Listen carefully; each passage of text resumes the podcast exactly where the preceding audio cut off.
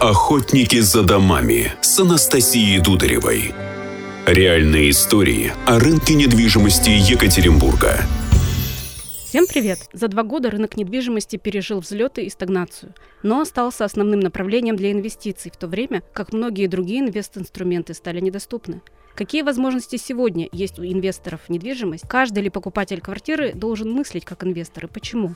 Давайте разбираться. Анастасия Дударева, директор по маркетингу одного из крупнейших застройщиков Екатеринбурга «Гринвич Недвижимость». У меня в гостях Антон Черемных, советник по инвестициям в недвижимость, руководитель компании «Добродел Инвест». Смотри, как правило, покупатели квартир делятся на три категории. Покупаю, чтобы жить, хочу пожить, потом продать с выгодой и покупаю как инвестицию, хочу получить прибыль. Вы давно на рынке риэлторском и в этом году запустили новую услугу «Дорожная карта инвестора».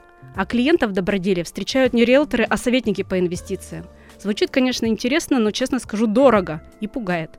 В чем суть? Всем ли это требуется? Все верно. В нашей компании Добродел Инвест работают не просто риэлторы, а советники по инвестициям в недвижимость, потому что каждый риэлтор прошел путь инвестирования самостоятельно и может транслировать свой опыт на потенциального клиента. И лично я сам прошел этот путь э, с 2018 по 2021 год. Я заработал на инвестициях в недвижимость трехкомнатную квартиру. Получается, это не придуманная схема, а обкатанная на себе. Все верно. Например, мой личный личный опыт. Я приобрел двухкомнатную квартиру в ЖК «Просторы» в стремительно развивающемся районе Уктус, который граничит с одним из э, центральных районов. А выбрал именно этот ЖК, потому что он выгодно расположен относительно инфраструктуры и транспорта. И через год выбрал правильный момент, э, при котором э, моя двухкомнатная квартира в данном доме стала стоить как трехкомнатная квартира в доме строящемся. Через три года, продав эту трехкомнатную квартиру, квартиру,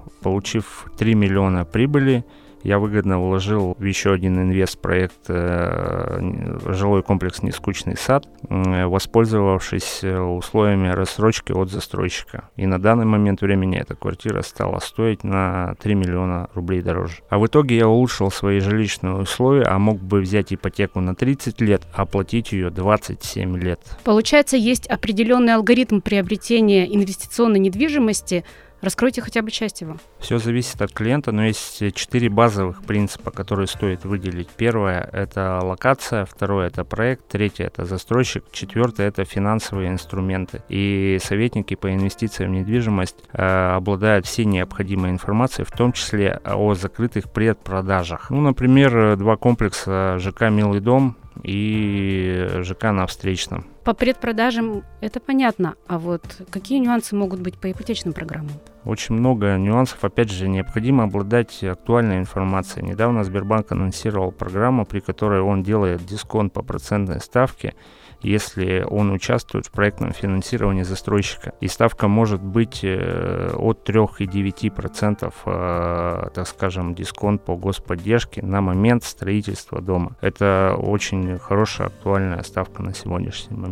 Есть э, хорошие варианты рассрочки от застройщика при котором вы можете внести 15% от стоимости квартиры, зафиксировать цену, да, а через полтора-два года, когда дом сдастся в эксплуатацию, э, внести все необходимые денежные средства без удорожания или воспользовавшись ипотечным э, кредитом. Финансовая схема важна, но я от вас услышала, что главное знать момент, даже в растущем в цене проекте нужно понимать, когда зайти в него, а когда выйти. Именно об этом ваша карта инвестора. Очень важно понимать, во-первых, в какой проект зайти. Потом нужно понимать, когда из этого проекта выйти, э, экономически выгодно э, и каким э, ресурсом инвестирования воспользоваться в этом проекте. И все-таки карта инвестора – это статичный документ рекомендация, основанная на ситуации в моменте или постоянный мониторинг – и за что все-таки платит клиент? Есть ли гарантии? Давайте приведу пример. Мы подобрали клиенту, инвестору квартиру в новостройке, занесли его в базу инвесторов, мониторим рынок и в определенное время э, рекомендуем клиенту выйти в продажу этой квартиры с определенной прибылью, учитывая такие факторы, как сезонность продажи, отсутствие квартир э, у застройщика, отсутствие аналогов э, на рынке. Предлагаем реинвестировать средства или просто э, получить прибыль. Итак, сегодня недвижимость в собственности рассматривается как инвестиция, даже теми, кто покупает для себя и своей семьи. Ведь через несколько лет ее будут продавать и желательно с выгодой. При этом для профессиональных инвесторов недвижимость также остается привлекательным инструментом. Главное помнить, недвижимость – долгосрочный инструмент инвестиций. Охотники за домами. За домами. За домами.